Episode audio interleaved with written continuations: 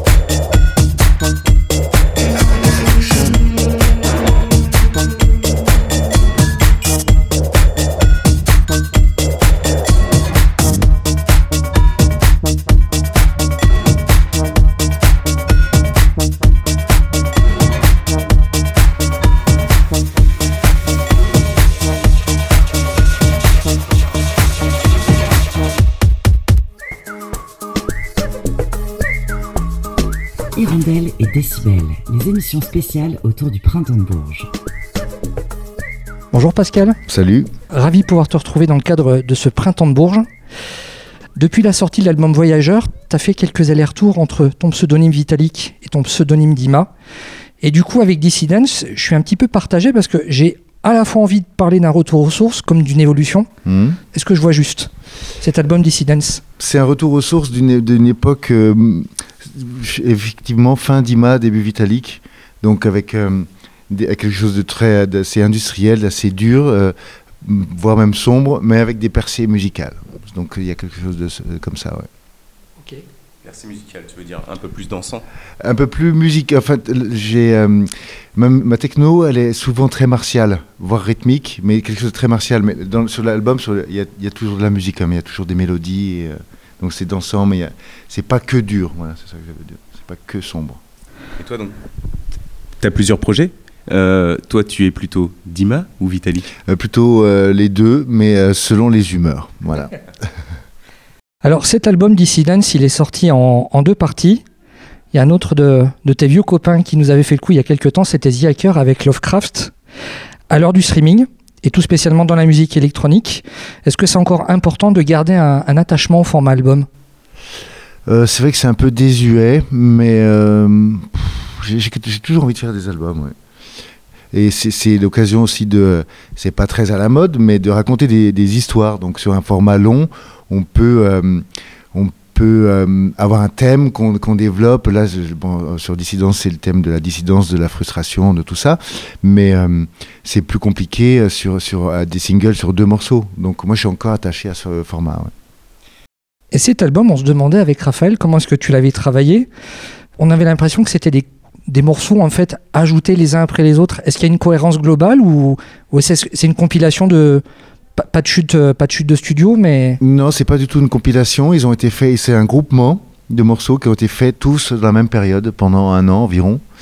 Euh, avec quelques, il y a quelques quelques hum, pièces rapportées du passé, mais euh, des, mais ils ont tous fait.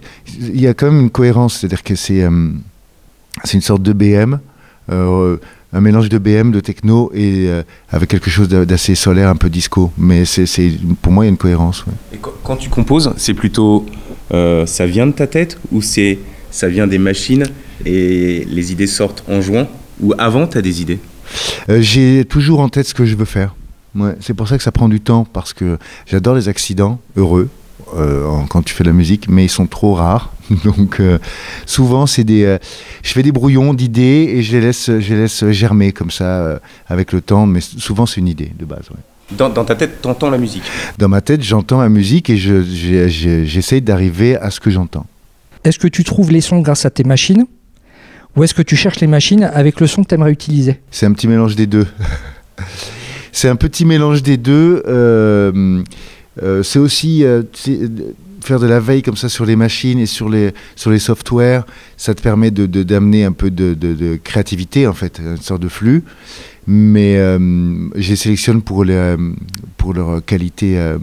plus elles sont différentes du reste et plus une machine m'intéresse. Est-ce qu'il y a une machine ou un VST qui n'existe pas encore mais qui pourrait être utile aujourd'hui?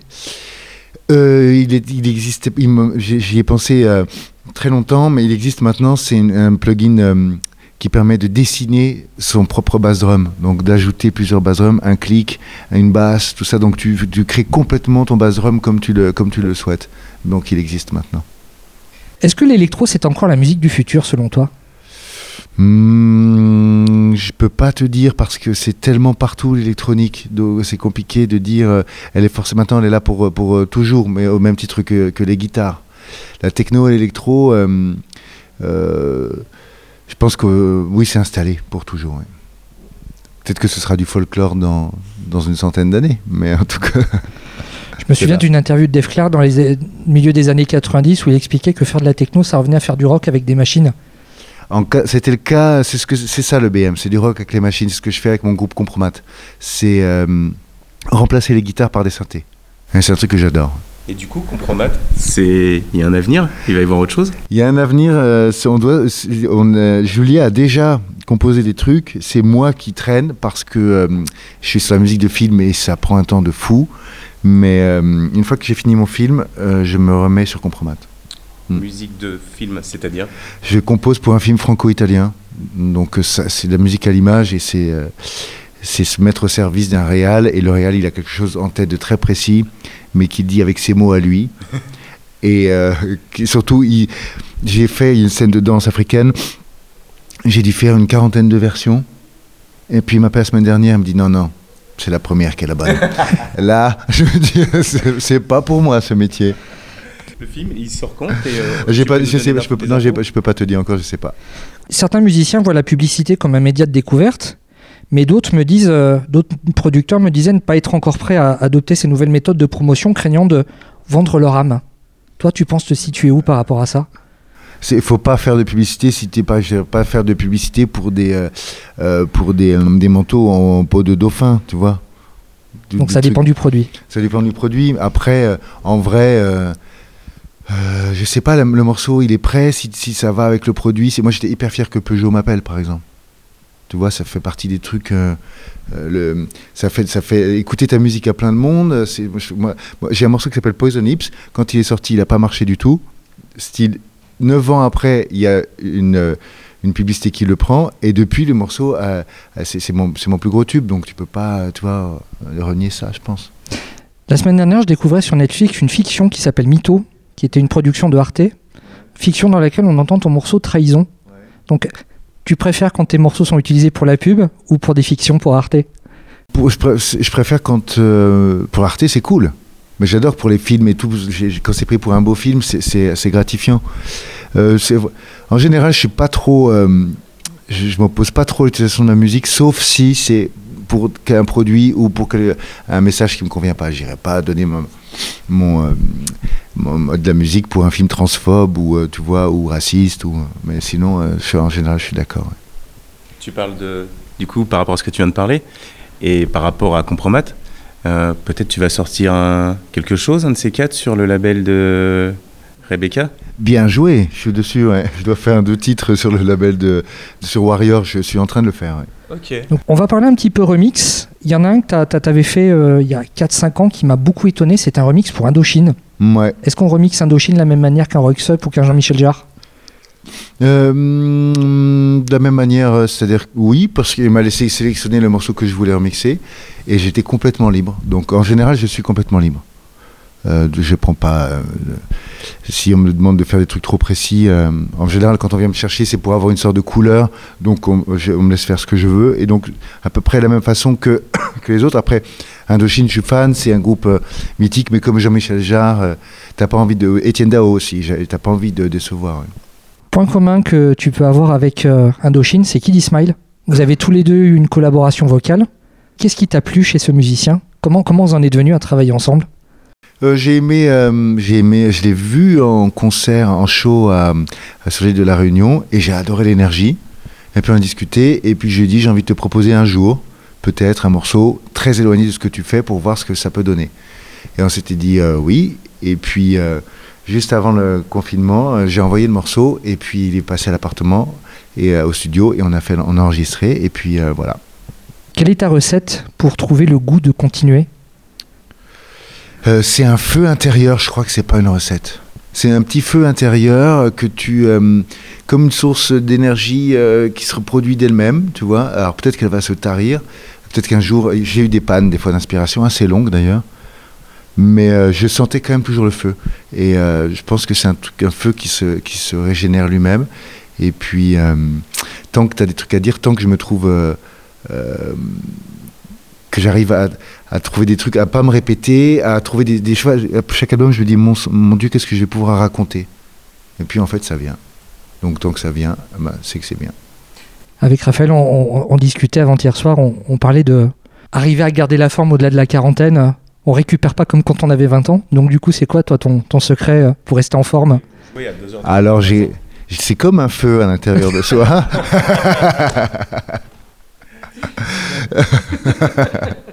Donc tu peux copier et coller la réponse. Mais en fait, on n'est pas tous nés avec la même énergie. C'est vrai que euh, j'ai joué à Majorque à 3h du matin la semaine dernière. On avait le vol à 6h, je suis arrivé à, Charles de, à, Orly à 9h. À 9h, il y a mon van qui est passé. J'ai pris mon van, j'ai conduit jusqu'en Bretagne. Et puis euh, ensuite, j'ai euh, j'ai joué. Enfin, c'est- on a ce feu-là, cette énergie-là, je suis né avec. Voilà. Est-ce que, est-ce que toi, en tant que musicien qui fait danser les gens, il t'arrive des fois d'aller danser euh, incognito euh, dans une grosse fête? Alors j'adore. J'adore euh, danser, j'adore faire la saucisse. Je, fais donc à Paris je sors souvent ben, quand je peux et puis en festival aussi ouais ça m'arrive très souvent dès que je peux si j'ai pas le vol à 6h du matin comme à Majorque. Bah, merci pour ton temps, on était ravis de pouvoir te questionner. Ce fut court mais intense. merci Pascal.